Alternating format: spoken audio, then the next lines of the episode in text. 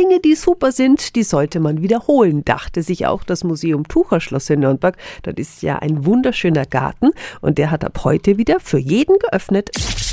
365 Dinge, die Sie in Franken erleben müssen. Dienstag und Mittwoch können wir jetzt wieder in dem Garten chillen. Das wurde zu Corona-Zeiten eingeführt, kam so gut an, dass es damit weitergeht.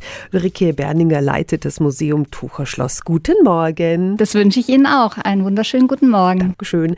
Bei Ihnen am Tucherschloss, das ist ja ein Renaissance-Garten, eine wunderschöne grüne Oase am Rande der Seebalder Altstadt. Beschreiben Sie bitte mal kurz. Wir haben Obstbäume, wir haben Blumen, wir haben Kräuter, er duftet. Im Sommer kommen dann die Äpfel, im Frühjahr die Blüte. Wir sind ein Rückzugsort für Eichhörnchen. Wir haben einen Buntspecht hier. Wir haben manchmal sogar einen alten Hasen hier, der abends und morgens unseren Garten besucht. Wir haben ihn Albrecht genannt übrigens.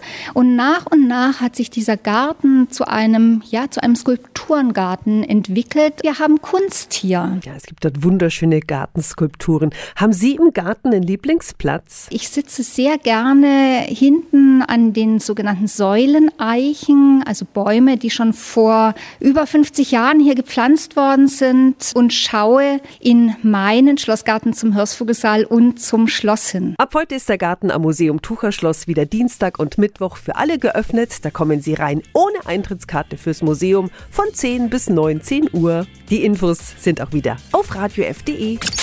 365 Dinge, die Sie in Franken erleben müssen. Täglich neu in Guten Morgen Franken um 10 nach 6 und um 10 nach 8. Radio F.